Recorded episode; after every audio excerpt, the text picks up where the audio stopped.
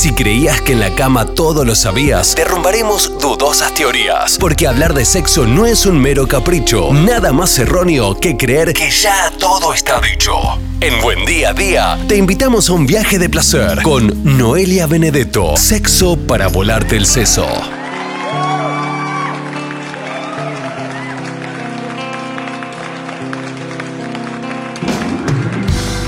Señoras y señores, uno de los segmentos más esperados en la semana por la People, Sexo para volarte el seso. Noelia Benedetto ya en comunicación con nosotros. Hola Noé, buen día para ti. Buen día para vos también, ¿cómo va? Acá, eh, analizando los micromachismos que en realidad no serían micromachismos. Ya tengo, te digo, la verdad, un berenjenal en la cabeza que necesito que ordenes un poco los patitos y los pongas en fila, ¿no?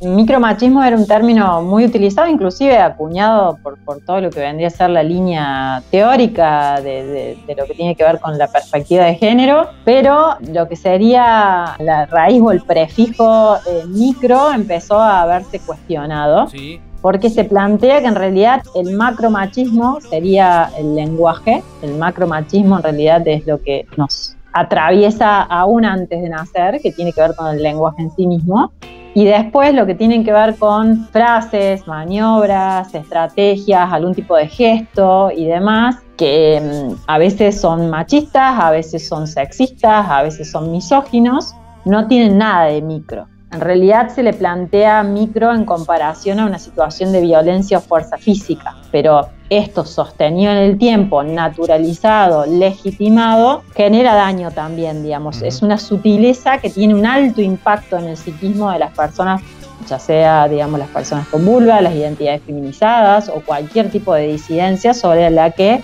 caiga este tipo de, sobre todo comentarios, pero también hay cuestiones como establecidas, esto de mm, no te pongas esa chomba porque es rosa y es un color de mina, o de repente pensar que mm, vamos a tomar algo nosotros y cuando traen la cuenta, ¿a quién se la dan? Al hombre.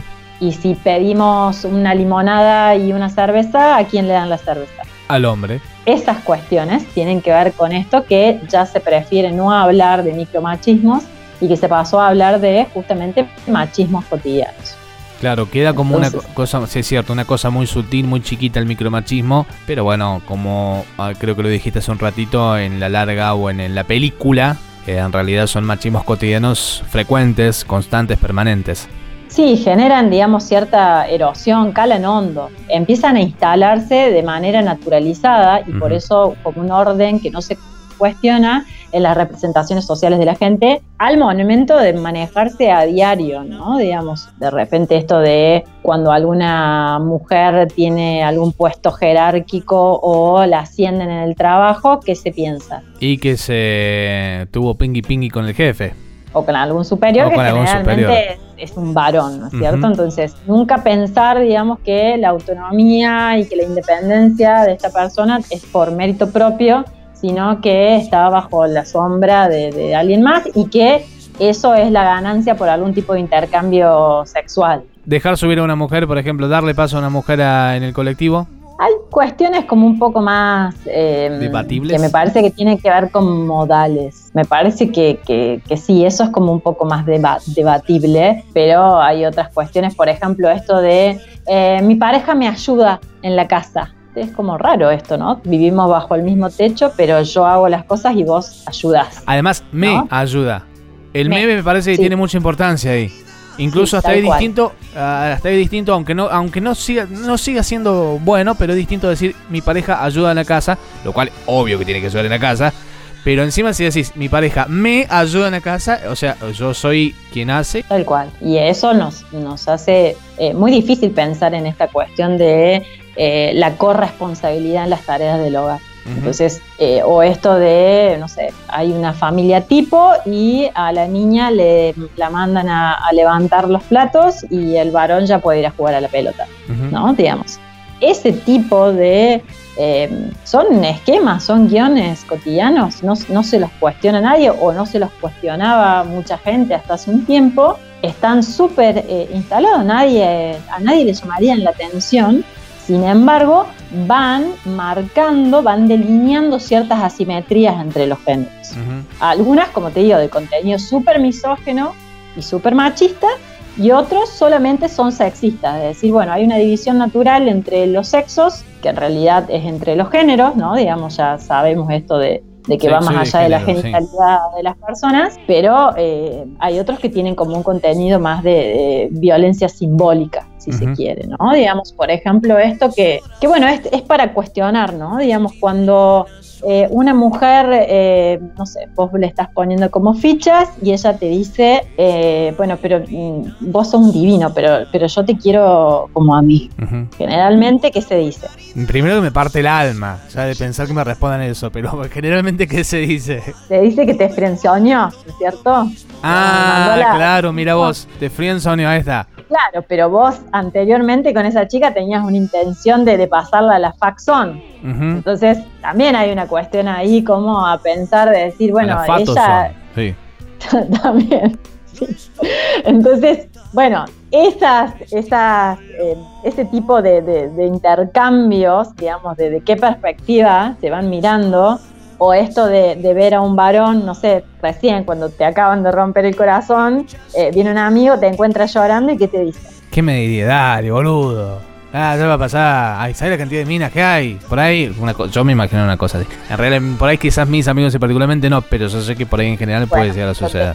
tenés, tenés, amigos del bien, pero eh, algunos eh, varones que te encuentren llorando te dirían, deja de llorar como una niñita. ah, ni hablar, ni hablar. Sí, o los varones no lloran a los niños es impresionante esto de, eh, de llorar eh, para no seas nena.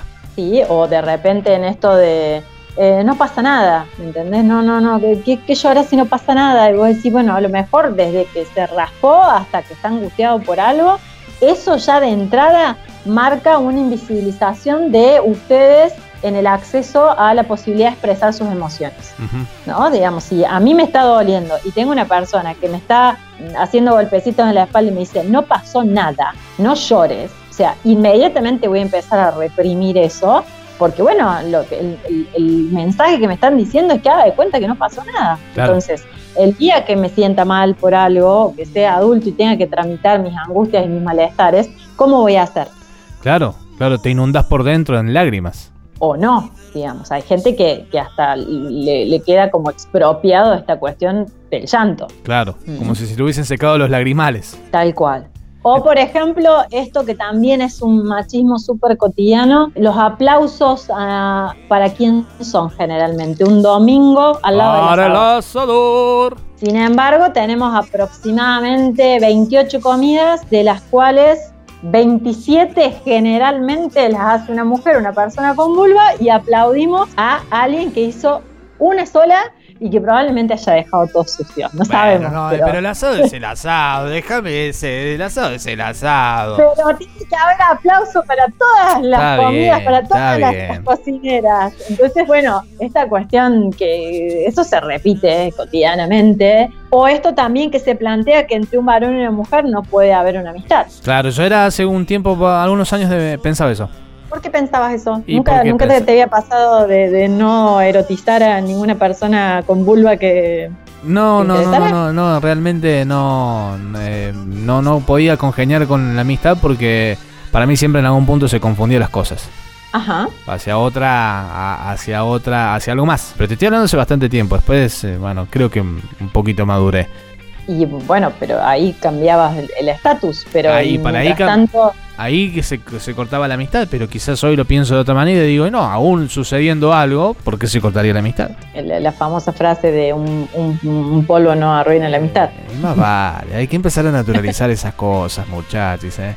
Yo sé que es muy, es muy fácil decirlo y en la, en la práctica, en la terrenal, es un, es un poquito más complicado, pero eh, bueno, hoy ya tengo otras perspectivas un poquito más distintas al respecto. Bueno, este, es interesante, ¿no? La, deconstrucción es un proceso constante, digamos. Supongo, eh, sí, sí, sí, sí, adhiero totalmente. Que, que, algunas personas dicen, no, porque yo soy un varón deconstruido. No, eso no existe, porque estamos desarmando cosas que no sabemos para dónde las vamos a llevar. Yo lo diría como le decimos en, en, el barrio, sos un varón reconstruido reconstruido.